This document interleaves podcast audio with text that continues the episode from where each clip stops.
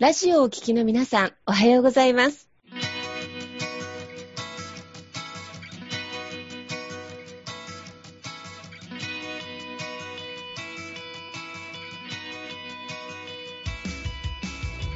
FM 那覇より毎週日曜日9時30分からお届けしております坂本典彦のラジオ経営塾が今日も始まりましたこの番組は20年間で1万人の起業家経営者を指導してきた坂本典彦先生があなたの経営に役立つヒントや最新の情報をお届けする番組です。坂本典彦のラジオ経営塾。今日も最後までお楽しみください。今日も始まりました。坂本典彦のラジオ経営塾。パーソナリティは私、根葉智美がご一緒させていただきます。では、坂本先生、本日もよろしくお願いいたします。はい。よろしくお願いいたします。で、今日のですね、えラジオ経営塾はですね、前回に引き続きですね、えー、ゲストに来ていただいております。えー、17年連続黒字の社長が語る、まあ、失敗しない経営の秘訣ということでですね、えー、今日は、えー VIP ソフトウェア株式会社の取締役を務められております、岡田裕二さんにですね、えー今日はお話しいただきます。よろしくお願いいたします。で、今日はですね、まあ、岡田さんがですね、まあ、17年連続で、まあ、さらに無借金経営をね、まあ、されてらっしゃるというところで、で、まあ、そのね、まあ、そうやって長きにわたってね、え経営を維持して、しっかり経営をされてらっしゃる。まあ、どうやってそういうふうな経営ができてきたのかっていうところをですね、このラジオ経営塾でいただいてるね、まあ、中小企業の経営者さんとか、事業主の方にね、えー、ぜひその秘訣っていうのをね、今日はいろいろたっぷり聞いていきたいと思いますので、よろしくお願いいたします。はい。では、じゃあまず簡単に岡田さん、自己紹介の方をよろしくお願いいたします。はい。ありがとうございます。VIP ソフトウェアという、まあ、IT 企業を経営させていただいております、岡田と申します。よろしくお願いします。はい。よろしくお願いいたします。はい。で、今日はですね、まあ、経営の、えー、まあ、3つの秘訣ということで、えー、1つ目が、まあ、社長が働かないのがいい会社というテーマについてお話しさせてまして、そして二つ目が、まあ、IT 化ですね。企業の IT 化についてお話しいただきまして。で、三つ目が、組織化ですね。まあ、企業をどう組織化していくのかというところですね。この三つをね、お話しいただきたいと思いますので、ぜひね、よろしくお願いいたします。はい。では、まずですね、一つ目のその社長が働かないのがいい会社というテーマなんですけれども、これ、まあ、皆さんね、あの、社長さんって一生懸命ね、自分が働かないといけないと思っている方も結構いらっしゃると思うんですけれども、ちょっとね、このところについてちょっとお話聞いてみたいなと思うんですが、はい。はい。本日はあの中小企業の方が、えメインと伺っておりますので、その点でお話ししますと、多分皆さんすごい起業されて、今一生懸命頑張って売り上げ上げている最中だと思うんですけど、逆にたくさん売り上げが増えていく中で、多分大変なことも多々起こってくると思います。そうなった時に、社長が働かないなんて何事だって、単に怒られちゃうと思うんですけど、決して僕は社長さんに働くなとお伝えしたいのではなくてですね、必ず売上が増えるとか、会社が大きくなる成長痛的なところで、必ずトラブルも増えてくると思います。大きいトラブルから小さいトラブル様々あると思うんですけど、そういったことに対して、中小企業って必ず最後の尻拭いするのは社長になると思うので、その社長が身動きが取れない状況を作っているっていうのがまずいっていうのをちょっと今日はお伝えしたくて、このテーマでお話しさせていただきたいと思いました。私もそうだったんですけど、え売上げが増えると、まあ、いろいろなお客さんから連絡が来たりとかですね、社員がちょっとお客様と喧嘩してしまったり、ちょっとミスをしたりとか、そういった時に必ず、やっぱり上司とか社長が必ず、え尻拭いに行くと思うんですけど、それが今の自分も作業してしまってると、なかなか現場に行けない。謝りにも行けない。ただ早急に対応しなきゃいけないお客様って多々あると思うんですけど、そういう状況をそのまま見過ごしてしまうとですね、必ず後々、せっかく大きくなった会社とか、売り上げが増えた会社が、えー、踊り場に立ち止まったりですね、必ずあのそこから落ちてしまう状況っていうのが出てきてしまうので、いかに社長がなるべく自分の作業をスタッフに任せて、自分は全体を俯瞰してみて、必要なところにフォローに入ったりとか、そういうトラブル対応したりとか、そういうことをするための社長が実務をしないっていうような形で働かないのがいい会社と、今日はちょっとお伝えさせていただきました。はい。ありがとうございます。で、いや、でもそこすごい大事ですよね。どうしてもやっぱり社長さんね、特にまだね、会社小さい時は、やっぱどうしても現場にね、社長さんも入って、社員さんと一緒にやってると、ね、なかなか他のプレイヤーになっちゃって全体を見ることがあんまりできないってやっぱなりがちですよね。はい。え、なんでね、やっぱりそういう意味でもね、まあ社長さん自身が、やっぱりね、あの、一つ後ろに構えて全体を見ながら、あの、で、何かね、社員さんがトラブルとか、ね、お客さんからのクレームとかいろいろ起こった時に、まあすぐにね、動ける体制を作っていく。やっぱここの体制ってやっぱすごく大事だなっていうのをね、なんか改めて、まあすごく思ったなというところですね。はい。ありがとうございます。ね、じゃあ、それを踏まえてですね、今度はじゃあ、ね、その社長がまあ働かなくてもいい仕組みを作っていく上で、まあ一つポイントがやっぱりその IT 化っていうところになってくると思うんですけれども、この IT 化についてもね、ちょっとお話し出したらなというふうに思います。で特にあの最近ですと DX、DX って言われてると思うんですけど、うん、とにかく今少子高齢化で、もう人手不足がもう今後特に見えているじゃないですか。うんで、そこをどうやって解決していくかっていうのは、まあ、僕が思うにも IT 化しかないと思ってるんですよ。今、まあ、あの、外国人労働の方とか、えー、来ていただいて対応していただいたりしてますけど、まあ、今コロナの問題で、なかなかそういう人材の交流とかも難しいとか、出てくるので、まあ、こういう不足の事態は、まあ、あの今後、まあ、頻繁に起きることではないと思うんですけど、確実にこういう人手不足社会が見えている中で、どうやって生産性を上げるかっていうのはもう IT 化しかないと思ってます。で、この IT 化で結構皆さん勘違いされやすいっていうことがあるので、今日はその点もお伝えさせていただきたいなと思いまして、じゃあ IT 化のやりがちな間違いって何かっていうと、単品ソフトとか単機能のシステムを入れることが、逆に生産性を下げるっていうことを今日はお伝えしたいなと思いまして、うん、どういうことかっていうと、はいはい、例えばですね、えじゃあ一人社長で頑張ってました。うんうん、えでももう売り上げも上がって、お客さんも増えて、もう一人じゃ回らないよと、うんうん、なってきたときに多分これ社員、スタッフをもう採用すると思うんですけど、じゃあ今度そうなったときに、え社員さんに給料払わなきゃいけないですよね。ってなると、給与計算なんかやったことねえから、なんかまあ、社労士さんに頼むとか、でも社労士さんに頼むとお金取られるから、なんか給与計算のソフトかなんか買ってこようかなって言って、そこで給与計算ソフトとか買ってきがちじゃないですか。うん、多分皆さん、僕も、まあ、あの、やったことないこと、そうだと思うんですけど、やっぱり今の悩み事にフォーカスしたものをこう買ってきちゃうっていうね。ですので、例えばじゃあ給与計算ソフト買ってくると、次に何が起こるかっていうと、この計算した結果を支払わなきゃいけないじゃないですか。うんうん、じゃあ、これを支払い表を作んなきゃいけないとか、出勤表を作んなきゃいけないとか、次の作業工程っていうのが出てくるんで、じゃあ、費用計算終わったやつを、今度こうそういうのをまた、えー、その計算ソフトについてればいいですけど、例えば、えー、集計表を作んなきゃいけないとか、えー、それを税理士さんに渡す資料にまとめなきゃいけないとか、短期のソフトだと、他の機能と連携してないんで、うんうん、あの、またこう、手間が増えるんですよね。うん、で最近は、あの、よくあの API とか、システム連携とか言って、うん、あのそれが繋がってたりするの出てきてるんですけど、じゃあ、皆さん個人で IT のことがよくわかんなくて、繋げられますかっていう。そういうところまで手が伸びますかというところなんですよね。ですので、陥りがちなのが、そう、単品ソフトを買ってくることによって、こうデータが連携できない。うん、結局、エクセルに吐き出して、で、集計し直して、入れ直して、みたいな。もうだったらめんどくさいから全部エクセルでやっちゃおう、みたいな。で、エクセルだとコピペ間違えちゃったとか。あれ、どこでミスしたんだっけ分かんなくなっちゃったみたいになるんですよね。ですので、この IT 化でちょっとお伝えしたかったのは、僕はなるべく一つで全てをできるようなうん、IT のシステムを導入された方がいいですよっていうのをお伝えしたかったんです。はいはいはい。いやありがとうございます。でもそれ、ね、よくなんかありがちですよね。なんかいろんなソフトを買ってきて、結局全部 Excel で出して、ね、Excel の手作業のところで間違うっていう。ね、で、それは果たして IT なのかっていうね。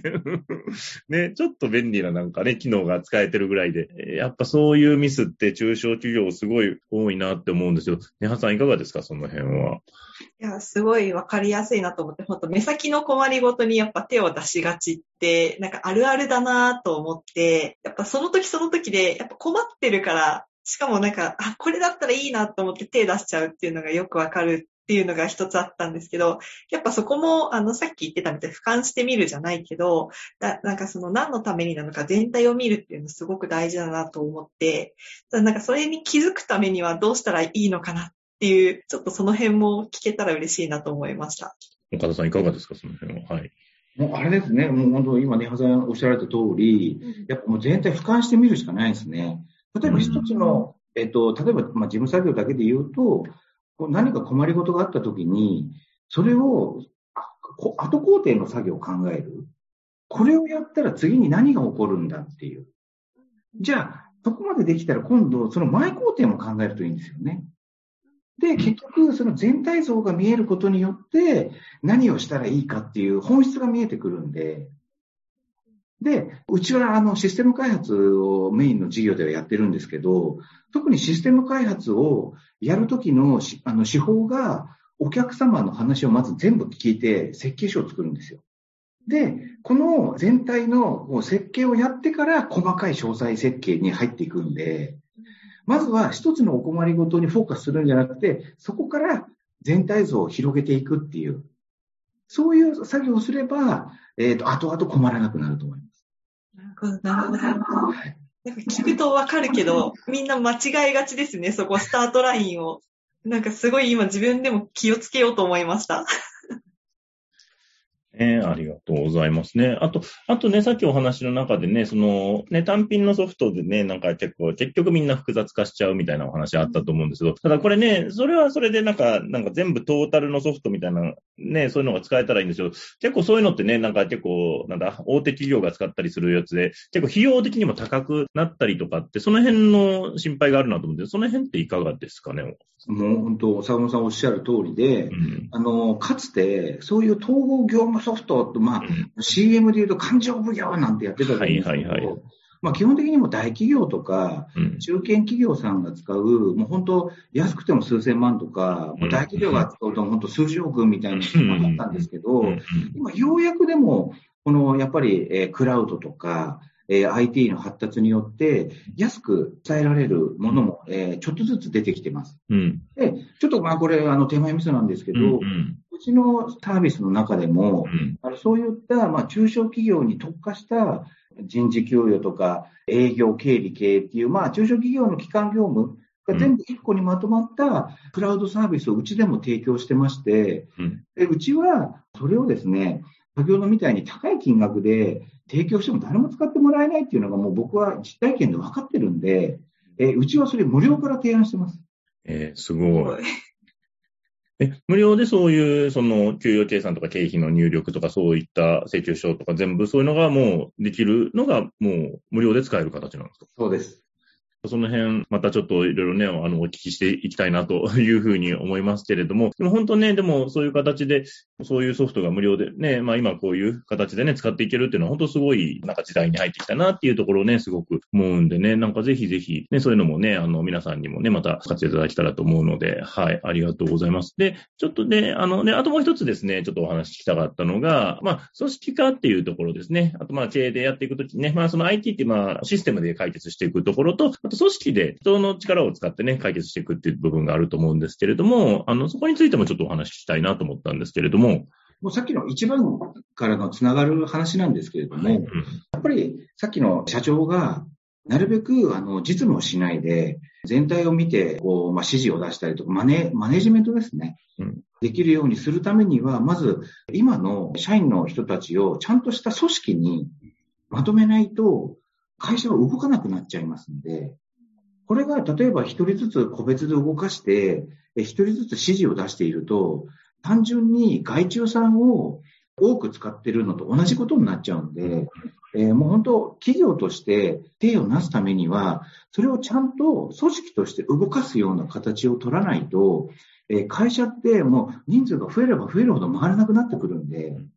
あの、特にあの、急成長してる会社って、大体急に成長止まっちゃうんですよね。うんうん、なんでかって言ったら、組織ができてないと、もうみんないい加減なことやり出して、で、トラブルが発生して、で、お客さんと揉めたりして、お客さんを失っちゃったりとかって起きるんで、ここで、ちゃんと採用の段階からどういう人を取りたいだとか、で、それをどういうふうに活用していくとか、あとは、まあ、中間管理職とマネージャークラスを、えー、ちゃんと作っていくとか、そういうちゃんとした組織、その形態を作って、で、その上に社長がいて、それを全部俯瞰して回していくっていう仕組みを作らないと、会社は回りませんし、大きくならないんで、必ずどこかでギクシャクして足踏みしてしまうところができるので、この組織化っていうのは必ず成長フェーズで必ず必要になってくるところなんで、えそこは、あの、ちょっと真剣に向き合って、え作られた方がいいと思います。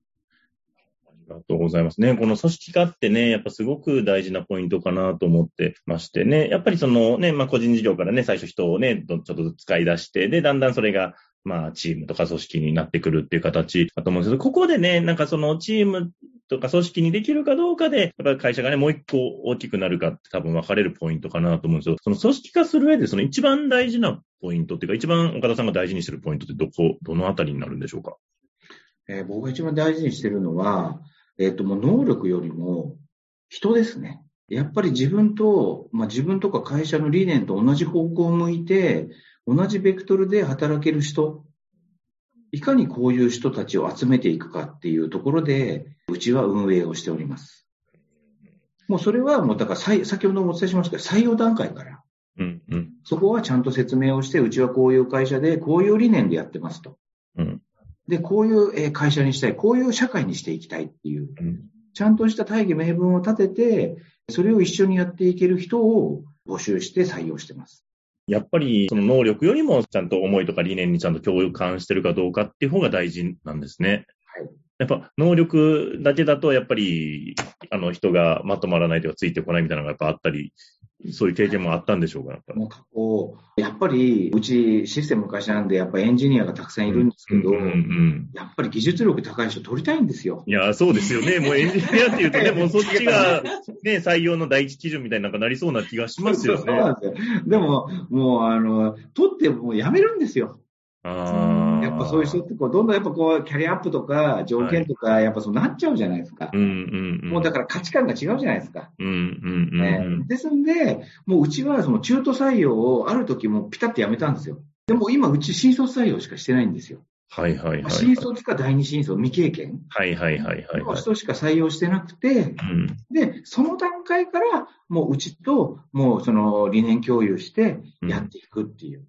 で、うちの離職率はもう今すごい低いんで、うんうんうん体調を壊したりとか、家庭の事情とかで辞める方はいますけど、うちここ5年ぐらいはほぼ辞めてないんで、うんうん、やっぱりそういう新卒の人からちゃんとあの、まあ、新人教育をして、で、うちの社内でのキャリアアップ、技術力の話だったりとか、そういうあの、マネジメントだったりとか、人としてとか、そういうようなことを一緒にやっていくんで、そういった強い組織ができてるんじゃないかなと今思ってます。はいはいはい。でもね、そこをね、中途からね、その新卒に変えるって、結構ね、なんか、大きな決断っていうか、ね、そこちょっと怖い部分とかなかったんですか、そこの。いや、めちゃくちゃ怖い。新卒取るなんて、いや、まあ、うちは一緒ないかなと思ってたんで、はいはい。ねそれがもう今やもう中途は、いや、言い方悪いですけども、なんか怖くて取れないですああ、中途の方がやっぱちょっと怖い感じなんですね。怖いです。新卒も育てるの大変ですけどね。そうですね。そこのね、コストとか手間がね、かかるから、だからね、やっぱ企業さんってどうしても即戦力みたいな感じになるから、ね、中途採用の方があってなるね、会社さんも多いのかなと思いますけど、それでもやっぱり、そあの、新卒の方の方がやっぱそこはいいです。組織を作っていく上では、あの、新卒の方がやりやすいです。そうですよね。まあ変な先入観とかがね、ないですからね。でもやっぱそのね、理念を共有するね、あの、チームとか組織作っていくって、やっぱりね、長く会社続けていく上でもすごく大事だなって思いますよね。ねはさん、いかがでしょうかね、ここまで聞いて。なんかその、採用の段階で見ているっていうところで、すごくなんかこう、熱量が同じ人と一緒にやっぱお仕事できるって、やっぱ採用する側もされる側も、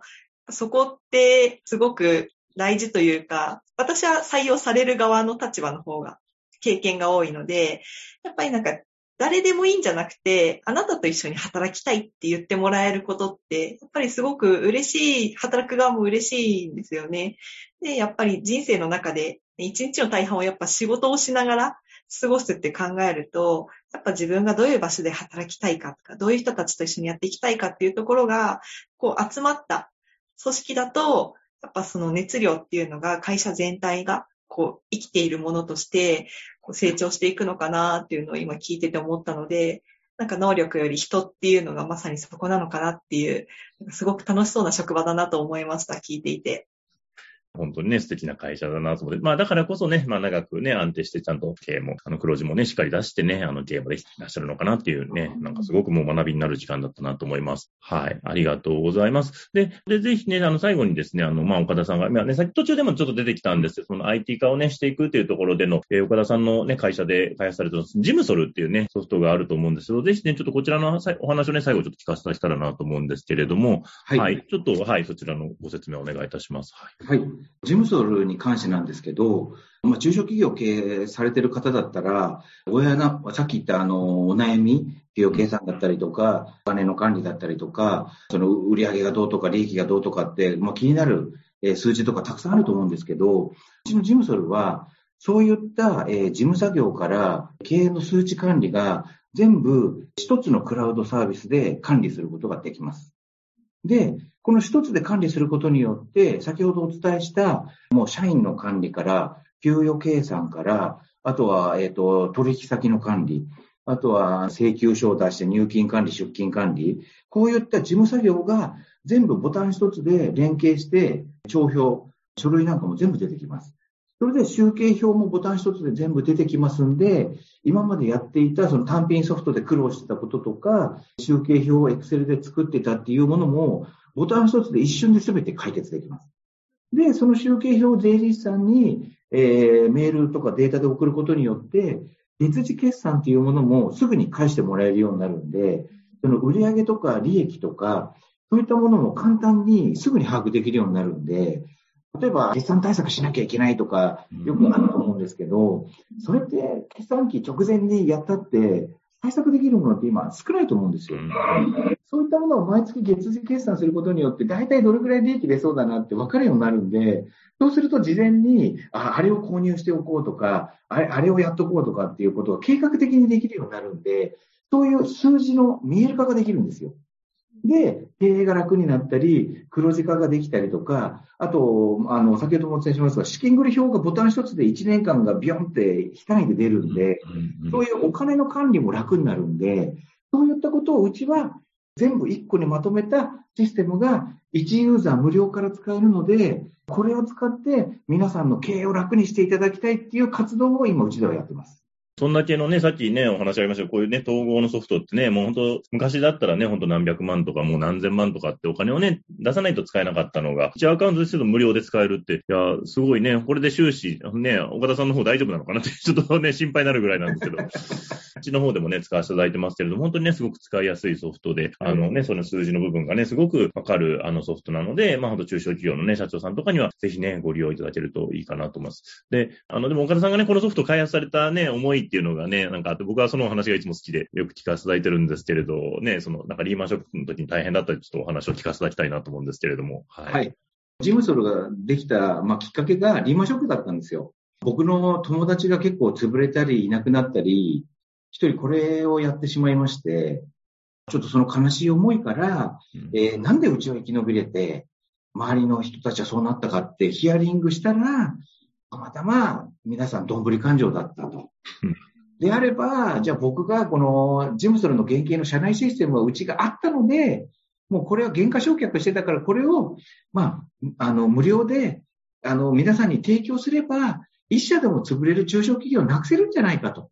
いう思いで、うちはこれを無料で出してるっていう、なんかあの、後から変な、あの、売り込みがあるとか、はい。もう、壺を買ってくれとか一切ないんで、はい。あの、そ、そこから、まあ、あの、経営が伸びて、大きくなった時に、あの、複数ユーザーで使う時に、多少、ちょっとあの、料金いただくようなモデルになってるんで、まずは無料で経営力を上げていただいて、会社が大きくなったらちょっとお金をいただくというような流れになってます。はい。ありがとうございますね。周りのね、あの、そういうね、あの、経営者さんをね、助けていきたいという思いからね、できたね、このジムソルっていうね、あの、ソフトなので、ぜひね、活用いただけたらと思います。あの、ジムソルで検索していただいただきましたらね、あの、無料登録出てきますので、ぜひね、ご活用いただけたらと思います。はい。それではですね、今日は、和田さん、楽しい話ね、本当にありがとうございました。またね、あの、今後もよろしくお願いいたします。それではどうもありがとうございました。ありがとうございました。